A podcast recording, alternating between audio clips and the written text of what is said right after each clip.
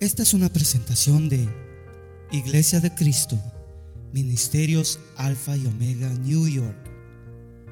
Si desea más información de este ministerio, como lugar, horario de actividades, visite nuestro sitio de internet. La dirección es ayoni.org.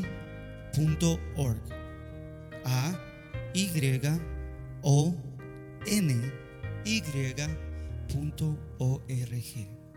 Allí encontrará diferentes recursos y enlaces a nuestras plataformas sociales que deseamos sean de bendición para su vida.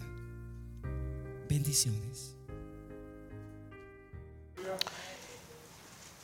Y el primer versículo que quiero que recordemos está en Judas capítulo 1, versículo 3. Cuando usted lo tenga, dice amén.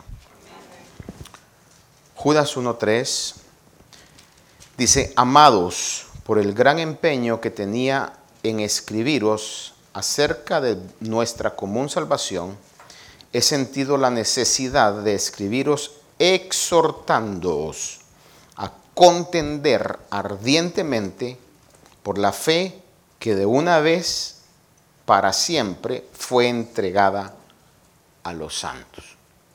El primer pasaje que quiero que leamos y recordemos es eso, que es una exhortación. Exhortación es palabra de ánimo.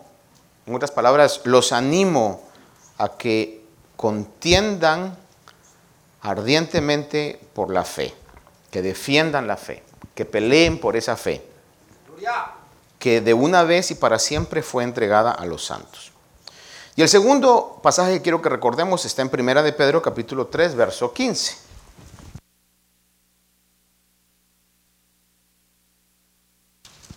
Primera de Pedro 3, 15, que lo hemos estado leyendo estos dos últimos viernes. Dice, sino santificad a Cristo como Señor en vuestros corazones, estad siempre preparados para dar respuesta a todo el que os pida razón de la esperanza que tenéis, pero hacedlo con mansedumbre y respeto. Muy bien, tome su asiento, por favor. Estos dos versículos son base cuando hablamos acerca de lo que hemos estado estudiando de apologética o apología.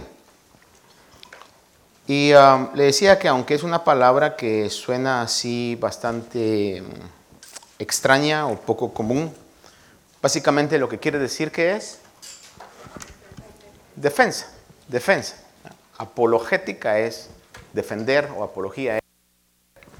Y obviamente viene del eh, griego, ¿verdad? Como muchas otras palabras que son parte de nuestro lenguaje, vienen con su raíz griega. Pero lo que quiere decir es defender. Eh, Judas nos exhorta a que contendamos, a que peleemos nos involucremos en la batalla de la fe. Y dice, la fe que una vez y para siempre fue entregada a los santos. Y esa una vez y para siempre es muy importante. Esta es mi opinión eh, basado en lo que puedo ver claramente en la palabra. No, cuando digo claramente es que es algo que yo podría por medio de la Biblia defender. Y es de que la revelación de Dios que necesitamos hoy está aquí. Yo no puedo venir hoy y decir, Dios me reveló que tenemos que cambiar o añadir algo más en la palabra. Eso ya es una herejía que trae juicio, porque está establecido que no se iba a añadir a nada más a la profecía que el Señor ha dado. Y Pedro habla, dice que tenemos la palabra profética, que es la Biblia, la palabra profética más segura. Algunos cuando hablan de que Dios me reveló, quizás se refieren a que Dios les iluminó un pasaje. Les trajo cuál es la aplicación para este tiempo, para la situación que vivimos. Creo que se debería de aclarar realmente el concepto, más que eh, decirlo así tan ah, loosely, dicen en inglés, así tan ah, rápidamente, ¿verdad? Eh, Dios me iluminó o la aplicación que podríamos tener en este tiempo es esta. Porque la Biblia dice que la fe fue entregada una vez y para siempre. Fíjese que desde tiempo atrás, en la página de internet, yo no tengo un credo puesto. Sin embargo, de unos días atrás he estado pensando en la necesidad de poder ponerlo. Por la razón que cuando nosotros tenemos definido lo que creemos, vamos a poder estar en la capacidad de forzarnos a saberlo y poder defender lo que creemos a través de la palabra de Dios. Ahora, más que lo que creemos, eh, viendo distintas opiniones de hombres de Dios a los cuales respeto mucho por su trayectoria, su testimonio, algunos de ellos no pone, o específicamente uno dice, no ponemos lo que creemos, sino lo que enseñamos. Porque yo puedo creer una cosa y voy a utilizar a mis hermanos ancianos porque yo sé que ellos no se van a ofender conmigo y si se ofenden pues nos ponemos a cuenta después. Pero puede ser que la manera en que yo creo cierta cosa no sea exactamente como Marlon lo cree, o como Oscar lo cree, o como Edwin lo cree, o como Gabriel lo cree. Y entonces entraríamos a una discusión bíblica para ver por qué razones es que lo creen de diferente manera. Obviamente yo no tendría afinidad con ellos si ellos no creen lo esencial de la palabra. O sea, si por ejemplo Gabriel diría, mire, yo tengo en duda que Jesús es Dios, yo le diría, no, pues eso no, puede haber eh, una afinidad porque eso está negando algo fundamental de la palabra. ¿verdad? Pero sobre otras cosas, no que Gabriel lo crea, ¿verdad? sino que utilizándolo. Pero sobre otras cosas eh, pueden haber diferentes puntos de vista e interpretación porque hay aún pasajes en la Biblia que no son fáciles de entender. El apóstol Pedro habló y dijo acerca de que el apóstol Pablo decía cosas que eran difíciles de entender, que los indoctos e inestables, esa palabra indoctos es recién convertidos o principiantes, tuercen como tuercen también el de las escrituras. Entonces, él mismo eh, dijo, habían cosas que no eran tan sencillas de entender. Por eso es necesario que nosotros estudiemos la palabra de Dios. Entonces yo le decía, cuando se pone lo que enseñamos, ¿verdad? Eso sí está seguro, eso es lo que enseñamos, al menos lo que, lo que, lo que yo, yo creo y, como el pastor pues enseño en base a la palabra de Dios. Pero le hablo acerca de esto porque conforme nos hemos alejado del Evangelio de la iglesia del principio, ah, de hombres de Dios que a mi punto de vista estuvieron comprometidos en espíritu, alma y cuerpo con el Evangelio, que aún sufrieron y fueron perseguidos por causa del Evangelio. Le decía tiempo atrás de que hoy día tener eh, la, vamos a, llamar, vamos a llamarle el rótulo de cristiano, es muy fácil. Una gran cantidad de gente nos llamamos cristianos. Sin embargo, eh, no tenemos las características que debiéramos tener al ponernos ese rótulo en nuestra vida. Eh,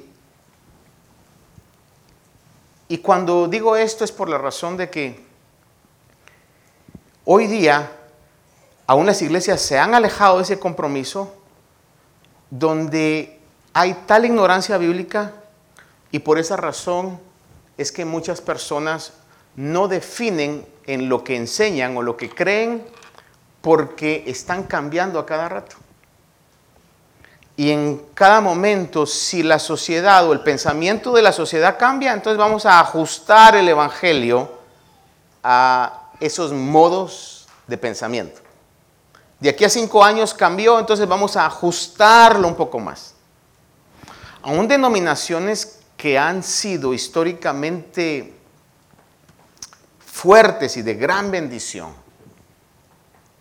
Por ejemplo, yo tuve la oportunidad de estar en la enfrente, no, no, no entré, pero enfrente, y le dije a mi esposa, tomame una foto aquí, en la iglesia donde predicó John Wesley, fundador de la iglesia metodista. Y hoy usted va a ver que la iglesia metodista está ordenando ministros homosexuales y lesbianas. Mire hasta qué punto se ha llegado a cambiar y entramos a esos cambios, ¿no? Y por eso muchas veces el no tener claro lo que se cree y lo que se enseña, mejor, mejor no ponemos nada, ¿verdad? Porque así vamos a poder cambiar sin ningún compromiso. Entonces, cuando la Biblia habla en Judas y dice, la fe, una vez y para siempre entregada, es algo que tenemos que saber que ese fundamento no va a cambiar. Y es una verdad absoluta. Una verdad absoluta es que sigue siendo relevante, es decir, que sigue siendo efectiva, sigue siendo útil, a eso me refiero con la palabra relevante, a cualquier país, a cualquier sociedad y en cualquier tiempo. Entonces la fe, que dice Judas 1.6, entregada una vez y para siempre, que está en la palabra del Señor, no cambia. Su aplicación va a ser distinta en algún momento, pero los principios, los fundamentos no van a cambiar. Entonces Judas nos anima cuando dice, os exhorto a que contendáis por esa fe que fue entregada una vez y para siempre. Y en el capítulo 3, verso 15 de Primera de Pedro, nos dice que estemos siempre preparados. Hermanos, eso no es opcional. Y como lo hemos estado repitiendo, no es simplemente para aquellos que han decidido estudiar niveles altos de teología y que ellos son los únicos que van a ser defensores de la fe. Ellos van a ser defensores de la fe posiblemente en círculos distintos a los que nosotros nos movemos. Pero está en todos nosotros la obligación, podría decir yo la carga, llamémosle el privilegio también, de defender la fe en nuestro círculo donde nos movemos. Amén. Estamos en eso. Ninguno podemos decir, ah, eso no es para mí. No, es para todos los creyentes. Tenemos utilizando entonces la palabra que ser apologistas con nuestra familia, amigos, vecinos, compañeros de trabajo, compañeros de estudio. Tenemos que serlo.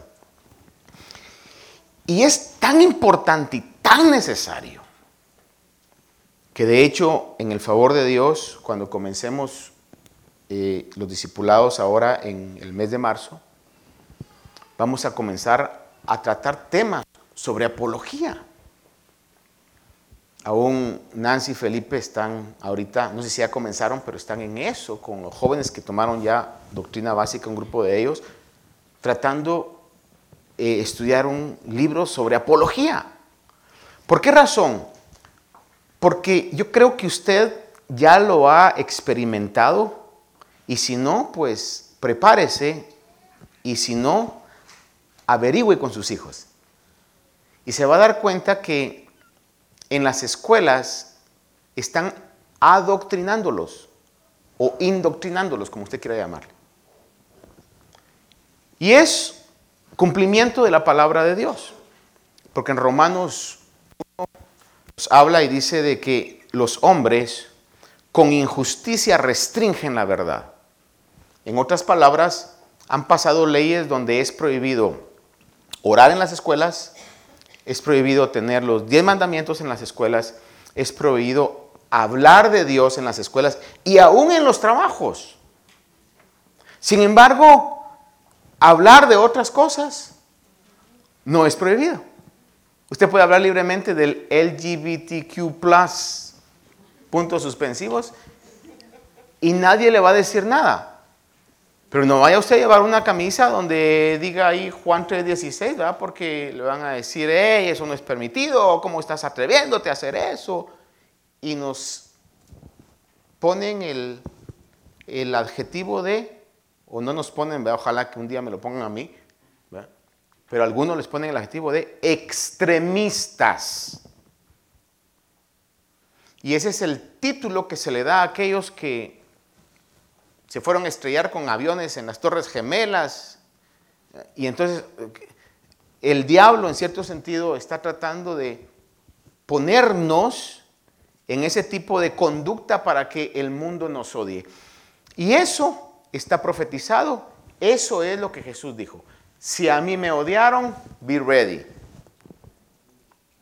Pero hoy en muchos círculos de la cristiandad lo que menos se quiere es ser odiado, lo que se quiere es ser aceptado. We want the world to like us. Y eso va en contra, tajantemente. Como dice en inglés, es an stark contradiction. Es una firme contradicción en contra de lo que la Biblia enseña que la iglesia del principio vivió. Ahora, personalmente yo creo de que si Dios permite que nosotros entremos a tiempos de persecuciones, quizás no físicas, pero quizás psicológicas y sociales, creo que ese va a ser el momento en donde la iglesia genuina va a comenzar a ver la manifestación milagrosa de Dios, salvando a su pueblo de situaciones sumamente difíciles. Y es lo que Dios ha prometido, que iba a estar con nosotros en toda circunstancia. Así como estuvo con Daniel en el foso de los leones, así como estuvo con aquellos jóvenes que fueron echados al, al horno, así como estuvo con José cuando fue vendido por sus hermanos y el Señor lo fue llevando de gloria en gloria, así como estuvo con los apóstoles en todas las persecuciones, ángeles que abrían cárceles y Milagrosamente salía Pedro creyendo que estaba soñando. Todo ese tipo de experiencias que sin duda el día de hoy se están viviendo en hermanos que están viviendo persecución en otros lugares. Si Dios permitiera que viviéramos eso, estoy seguro que Dios va a hacernos vivir ese, tipo de experiencias. Yo personalmente soy cobarde en eso, a ese tipo de cosas. No estoy diciéndole, Señor, méteme, méteme. No, no, no, yo le digo, Señor, aquí estoy bien. Pero si Dios lo permite, estoy seguro que el Dios que adiestra nuestras manos para la guerra nos dará el valor para poder enfrentarlas. Con esto le quiero decir que no, estoy buscándolo, pero si llega, le pido al Señor que pueda tener la fuerza para poder defender la fe. No es algo que podamos nosotros evitar. Si somos cristianos genuinos, nos toca. Y por esa razón es que reitero estos dos versículos, que lo sepamos. Digamos, ah, la Biblia dice, me, me, anima a que defienda la fe, a que pelee por la fe. La Biblia me, me dice que siempre tengo que estar preparado. Entonces no hay otra alternativa.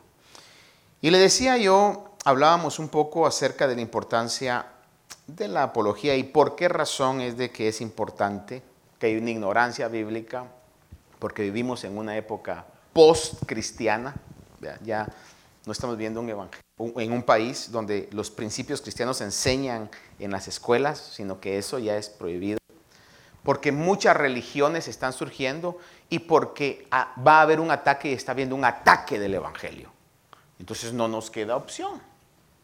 Tenemos que estar preparados para eso. Y una de las situaciones que le compartí a tiempo atrás yo de una estadística que me llamó la atención es que en Estados Unidos alrededor del 40% dice que son ateos.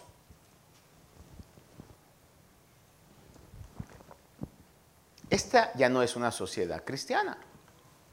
Fue en algún momento. Históricamente estoy seguro que se inclina a decir eso. Pero ya no, ya no más para que el 40% es ateo. Y le decía yo, y eso no quiere decir que el 40% es ateo y el 60% es cristiano. No. 40% no creen en Dios y el 60% está dividido en un montón de creencias.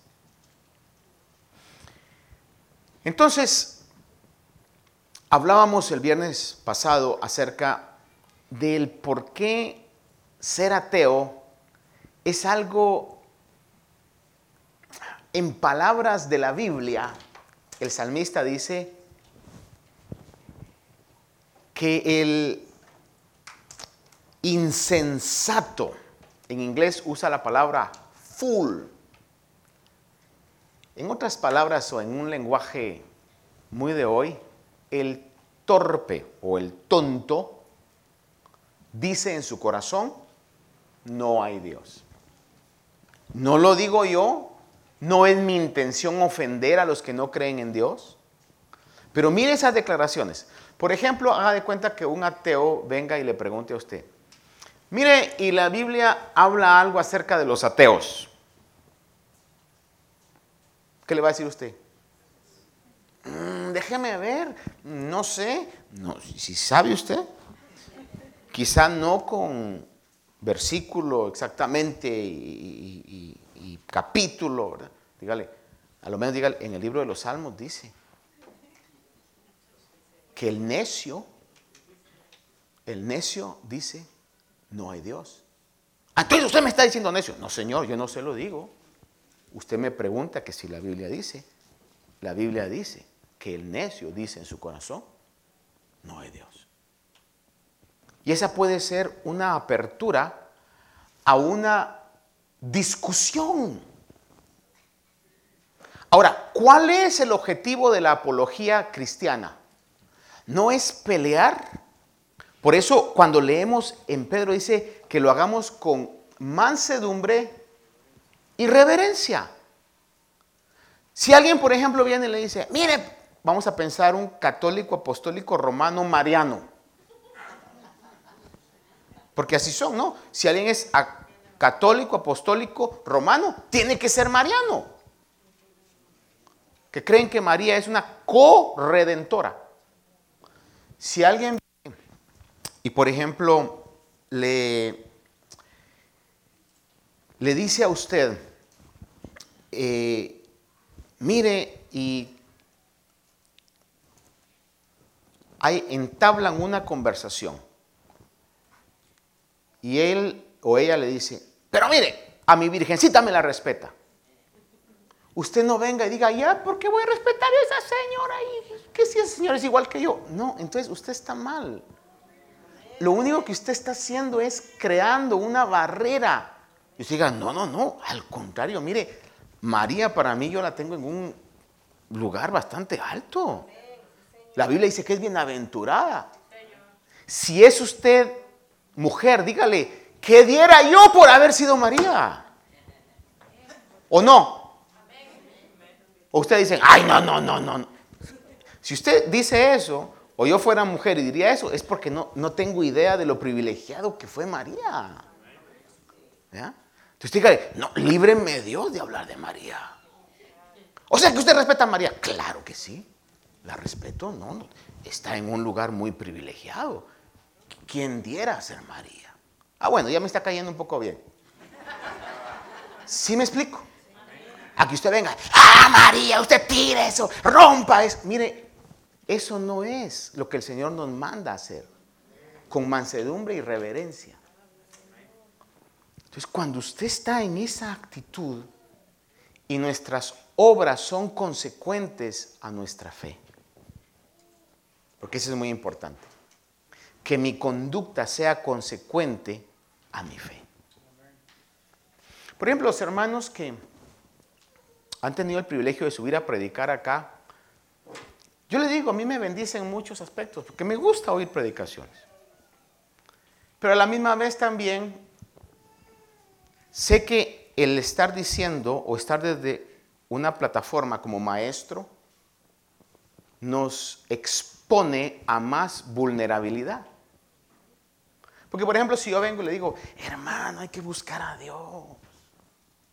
Hay que humillarse delante de Dios, no sea carnal. Pero usted en todos los servicios está así, hermano. entonces lo vamos a juzgar. Lo que Santiago dice es, no os hagáis muchos de vosotros maestros porque recibiréis un juicio más severo. Primeramente va a ser de parte de Dios, pero también los otros que estamos aquí los vamos a ver. Habla de consagración y de alabar y de meterse solo cuando está ahí, pero cuando está allá, nada. Entonces, por eso, hermano, mire, cada vez que uno está aquí, ahí sí que tiene que hacerlo con temor, Señor. Ayúdame a vivir lo que predico, Señor. Ayúdame que pueda vivir lo que predico. Como por ejemplo que yo venga y digo, ah, no, hay que venir y hay que aceptar los errores y someterse a la disciplina. Pero yo como pastor no me someto. Estoy predicando algo distinto. Esto va parejo para todos.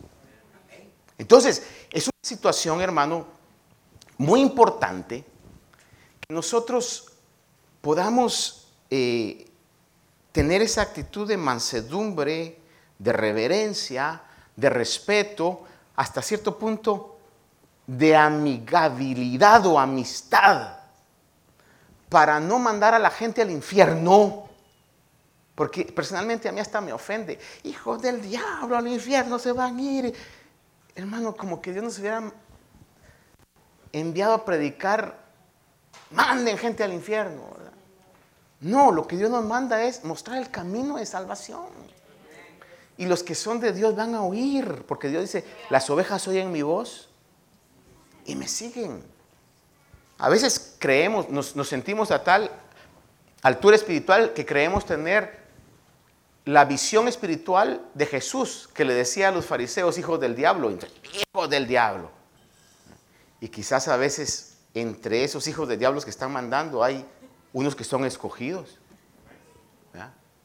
Y entonces cuando los miren convertidos, o cuando lleguemos allá arriba, ¿verdad? Y usted vino acá, y el Señor le diga, sí, y va a estar más alto que tú.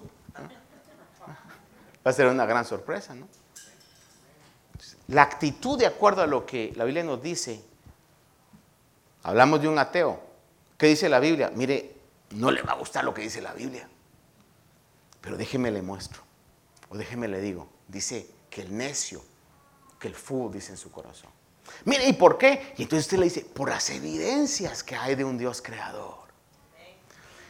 Pero por otro lado, hay otro tipo de gente que, como yo le decía la otra vez, está el ateo en, lado, en, en una, en un nivel de, de necedad aquí. O vamos a ponerlo al revés. Está el ateo hasta abajo, en un nivel de necedad.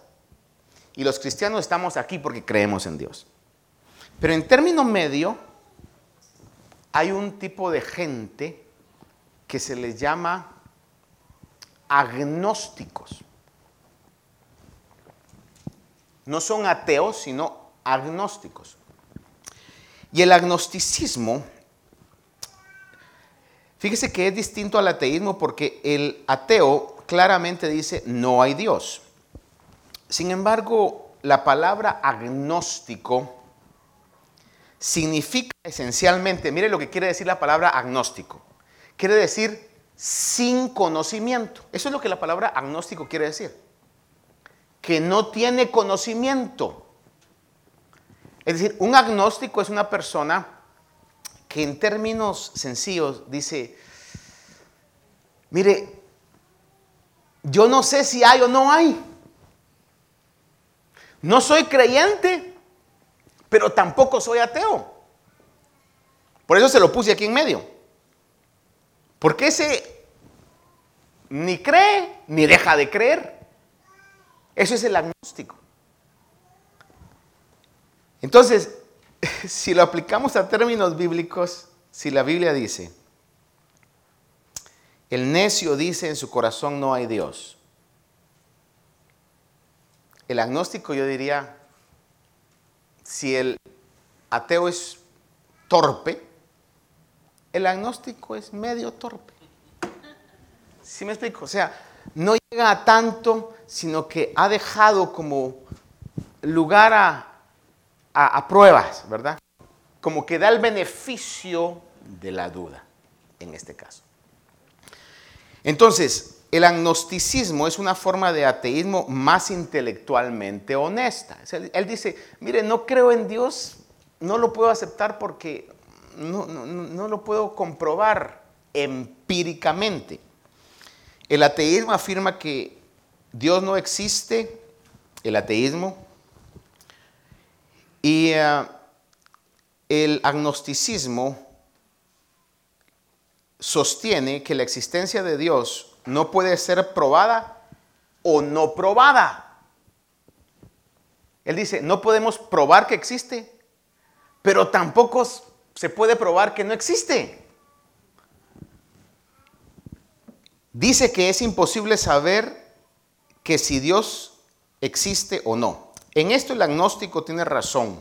La evidencia de Dios no, puede, no se puede probar ni refutar empíricamente. Cuando hablo de empíricamente, empiricismo, esa palabra empiricismo, es la idea de que el conocimiento viene a través de las experiencias que se observan. En otras palabras, el agnóstico diría, el día en que Dios se me aparezca, entonces yo voy a creer. O el día en que yo oiga la voz de Dios, entonces voy a creer. El día en que yo lo vea, lo voy a creer. O quizás pueda decir, el día en que yo sienta algo extraordinario y sobrenatural, entonces voy a creer. El punto es que la Biblia claramente en la soberanía de Dios dice que Dios ha diseñado que nos acerquemos a Él por fe. Y usted me ayudó el viernes pasado cuando yo le preguntaba qué es la fe. Pasaje que muchos sabemos, ¿verdad? Hebreos 11.1, a ver certeza de lo que se espera, la convicción de qué. Entonces yo le pregunto hoy, ¿cómo dice la Biblia que es Dios? La Biblia dice que Dios es invisible. Fe es la certeza de lo que no se ve. Nosotros creemos en Dios. El agnóstico nos dice, pero ya lo vio. Y usted le dice, no. pero por fe creo que existe.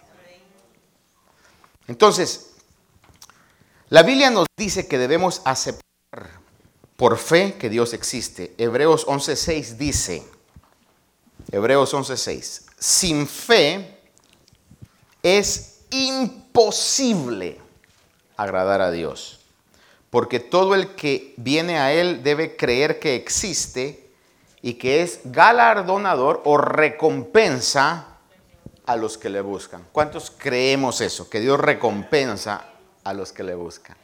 Dios recompensa a los que le sirven. Dios recompensa. Eso está claro en la palabra de Dios. Juan 4:24 nos dice claramente, Dios es espíritu. Y los que le adoran deben adorarle en espíritu y en verdad. Por esa razón es que cuando Jesús, que el domingo hablamos un poco acerca de la resurrección, ¿se recuerda que tratamos de hablar un poco acerca de evidencias externas, no de los cuatro evangelios, sino externas de la resurrección de Cristo. Por eso el Señor Jesús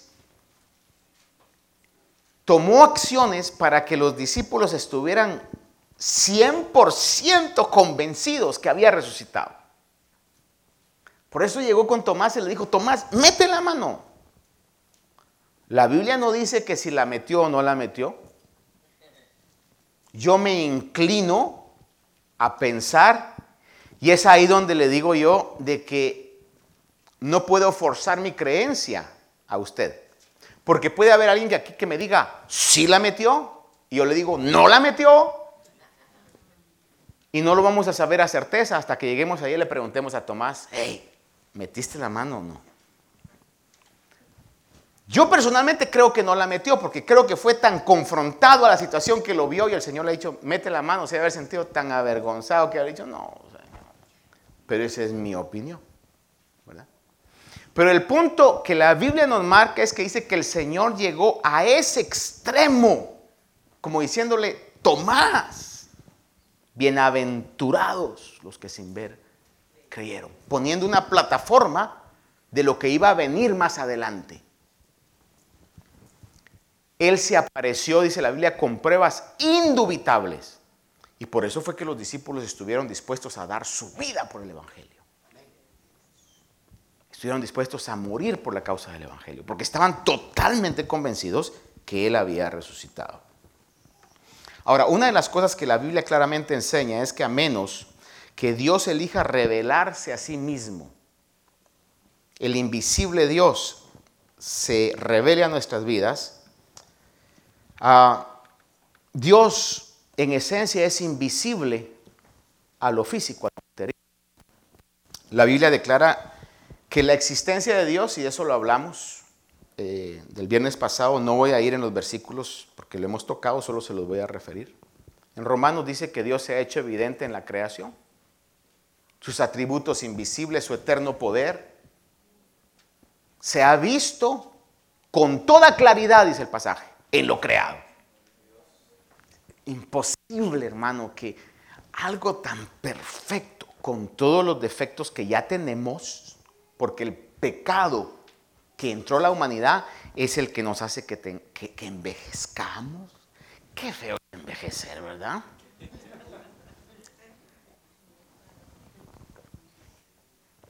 Le surgen a uno cosas olores, dolores, de todo, hermano. La otra vez me consoló un dicho que alguien puso ahí en las redes sociales, que dijo, no te quejes por la vejez, porque es un privilegio que no todos tienen. Respiré y dije, qué bueno. Así que ya no me voy a quejar. Hoy fue la excepción. Pero, ¿por qué envejecemos? ¿Por qué tenemos enfermedades? Por el pecado. Si no fuera por el pecado, estaríamos eternamente jóvenes. Es la realidad, hermano. Pero aún con todas esas esos defectos y aún con todos esos achaques, mire qué perfecto nuestro cuerpo. Usted no tiene que programar su, su día, el día de mañana, a, tal hora vas a tener que abrirte oído para oír el despertador y porque tienes que eh, moverte un pie y luego el otro para quitar la cobija. imagínense así que trabajar automáticamente, hermano, en cuestión de milésimas o billonésimas de segundo le manda señales a, su, a sus manos. Más si usted todavía tiene reflejos y de repente se le cae algo y sin pensar lo agarra, como el Matrix, hermano. ¿Qué robot puede hacer eso? Si los robots más avanzados de la alta tecnología. Y la gente, wow, la inteligencia artificial nos va a dominar. ¿Qué nos va a dominar? Ni qué nada. Están años luz a que eso pase, a que puedan igualar lo que usted y yo tenemos aquí, hermano. Puede ser obra de la casualidad. Tiene que haber un ser supremo. Entonces, la Biblia habla de que Dios se el invisible Dios se ha revelado en lo creado. Eclesiastés 3:11 también nos habla que dice que ha, ha puesto la eternidad en los corazones. Hermano, en todas las culturas, en todos los tiempos, filósofos y pensadores llegan a esta conclusión de que esto no tiene que ser todo, tiene que haber algo más detrás de esta vida. Fíjese que el otro día estábamos youtubeando con mi esposa. Estábamos en la tele viendo YouTube, cosas de YouTube, ¿verdad? Y nos topamos con un programa que no sé si alguna vez usted lo vio, poco conocido, que se llama Chespirito. O se llamó. Y estábamos viendo una entrevista que le hicieron al señor Roberto Gómez Bolaños, alias Chespirito, el Chapulín Colorado. A mi punto de vista, es mi punto de vista, un genio de la comedia y de comedia sana. No lo estoy defendiendo como cristiano ni nada, estoy hablando de la persona nada más. Genio, hermano. Pero cuando él estaba haciendo una entrevista, creo que fue en Sudamérica, no sé en qué país era, y estaba un teatro lleno como 3.000, 2.000, 3.000 personas y afuera habían como unas, qué sé yo, 5.000, 10.000 personas afuera. Hicieron una pregunta y lo que él respondió me llamó mucho la atención porque dice él, hizo un poema, creo yo, si no me eh, recuerdo mal donde al final del poema dice que él le preguntaba a Dios y le decía, no me vayas a salir con que al cerrar mis ojos aquí, todo se acabó. Fíjese, un tipo que no es evangélico, pues, ¿verdad? Pero tiene en su interno corazón como ese vacío de decir, no, tiene que haber algo más. Y es lo que la Biblia dice, que Él ha puesto la eternidad en los corazones de la gente. Aparte que el Salmo habla, dice que la, los cielos cuentan la gloria de Dios y el firmamento anuncia la obra de sus manos. O sea, Dios se ha revelado en la creación. Ese es lo que la Biblia nos, nos habla. Ahora, déjeme entonces ir resumiéndole esto.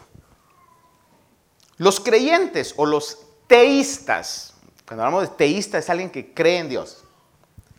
Creen que Dios existe. Los ateos creen que Dios no existe. Ellos dicen Dios no existe. Los agnósticos no están dispuestos a tomar una decisión a favor o en contra de la existencia de Dios. Los agnósticos creen que no debemos creer o dejar de creer en la existencia de Dios porque es imposible saberlo de cualquier manera. Déjeme leerle esto. En aras del argumento, descartemos las evidencias claras e innegables de la existencia de Dios. Si ponemos las posiciones del teísmo o de los que creen y el agnosticismo en pie de igualdad, es decir, que si ponemos las dos en el mismo nivel, ¿qué tiene más sentido para creer en respecto a la posibilidad después de la muerte? Si no hay Dios, tanto los creyentes como los agnósticos simplemente dejan de existir cuando el mundo se acaba. pongamos esto así. Si no hay Dios, cuando yo me muera, se acabó y ya, lo único que quedó fue la memoria para las generaciones que un día existió un fulano que se llamó Martín Azurdi. Ahí se acabó todo. Pero, ¿qué si hay Dios? ¿Qué si hay Dios y qué si esta es su palabra? ¿Y qué si hay un cielo y qué si hay un infierno? el agnóstico no puede decir, bueno, pues cuando lo vea, entonces yo me arrepiento, porque aquí dice que no hay oportunidad en la muerte. Entonces, si ponemos eso en una balanza, hermano, no nos conviene dejar de creer en Dios. Porque es más seguro, más confiable creer en Dios asegurar nuestra eternidad. ¿Sí? Si hay un Dios, tanto los creyentes como los agnósticos tendrán a quien responder cuando mueran. Le repito esto. Si hay un Dios, que obviamente yo sé que usted cree que hay Dios. Pero vamos a pensar que no creyéramos algunos acá. Entonces, estaría leyendo yo diciendo, audiencia, querida audiencia, concluyo con esto.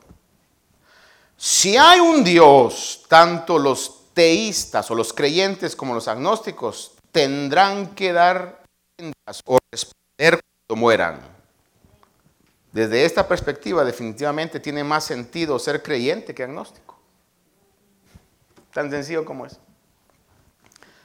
Ahora, es normal tener dudas porque yo sé que todos nosotros en algún momento hemos tenido dudas. A menudo las personas dudan de la existencia de Dios porque no comprenden o no están de acuerdo con las cosas que Él hace o que Él permite. Es un argumento muchas veces que la gente tiene en contra de creer en Dios. Y dice, si Dios existiera, ¿por qué hay guerras? Si Dios existiera, ¿por qué hay tanto sufrimiento? Si Dios existiera, ¿por qué hay enfermedades? Y más cuando nos toca a nosotros. Dice, mire, si Dios existiera, ¿por qué permitió que yo sufriera tanto en mi niñez? ¿O por qué permitió esa violación? ¿O por qué permitió ese asesinato? Es un argumento en contra que la gente tiene. Ahora, tenemos que comprender y saber de que Dios es soberano. Romanos 11, 33 y 34 dice, le voy a leer varios versos aquí y ahí termino. Dice, el apóstol Pablo dice, oh profundidad de las riquezas y de la sabiduría y del conocimiento de Dios, cuán insondables son sus juicios e inescrutables sus caminos. Pues ¿quién ha conocido la mente del Señor o quién llegó a ser su consejero? Salmo 147, 5 dice, grande es nuestro Señor y muy poderoso, su entendimiento es infinito. Y yo sé que usted es sumamente inteligente, pero no nos podemos comparar con el conocimiento de Dios. Nuestra mente es finita y el conocimiento de Dios es infinito. Efesios 3:10 dice, a fin de que la infinita sabiduría de Dios sea dada a conocer por medio de la iglesia, a principados, potestades, etc. Infinita sabiduría. Y Salmo 139, 6 dice, el, apóstol, eh, perdón, el salmista dice, tal conocimiento es demasiado maravilloso para mí, es muy elevado y dice, no lo puedo alcanzar. No lo puedo alcanzar. ¿Vamos a llegar a entender la mente de Dios? nunca. Su conocimiento es infinito. Y creo que esa va a ser... Le, voy a concluir con esta ilustración. Ya. Tuve un familiar, y digo esto con respeto, porque obviamente no sé qué el, el futuro nos depare, ¿verdad? Espero que no nos pase a nosotros, pero está en el ambiente y el pecado lo ha traído. Tuve un tío que en su vejez comenzó a padecer de Alzheimer's. No Alzheimer, sino cuál es esa, esa enfermedad que se les olvidan las cosas. No era Parkinson. Pero no era demencia realmente, sino que creo que era Alzheimer, se, le olvidaba. Entonces, aún desconocía a mi tía, tenían como 50 años de casados y de repente dice que se despertaba una mañana y se levantaba, vivían con mi primo y le decía, mira mi hijo, hay una mujer que está dormida en mi cama, le decía. A ese punto, hermano.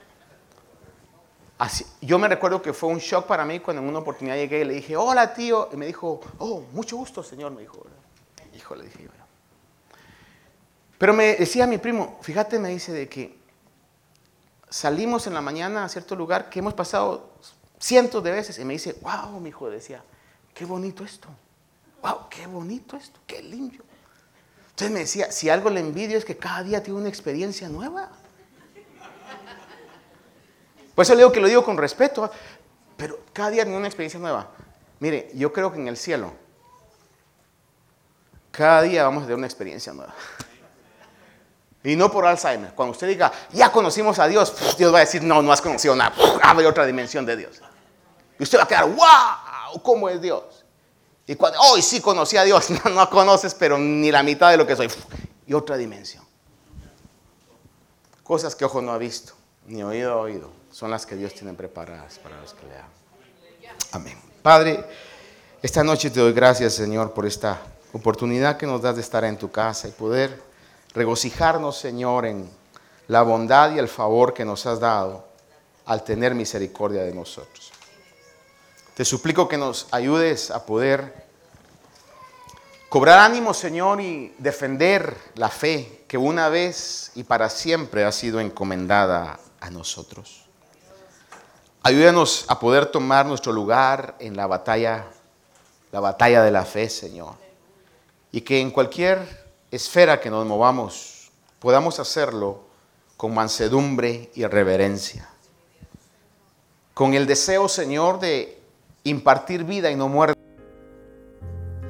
Esperamos que esta meditación haya bendecido su vida. Si desea más información de este ministerio, como lugar, horario de actividades, visite nuestro sitio de internet. La dirección es ayoni.org. A Y O N. Allí encontrará diferentes recursos y enlaces a nuestras plataformas sociales que deseamos sean de bendición para su vida. Bendiciones.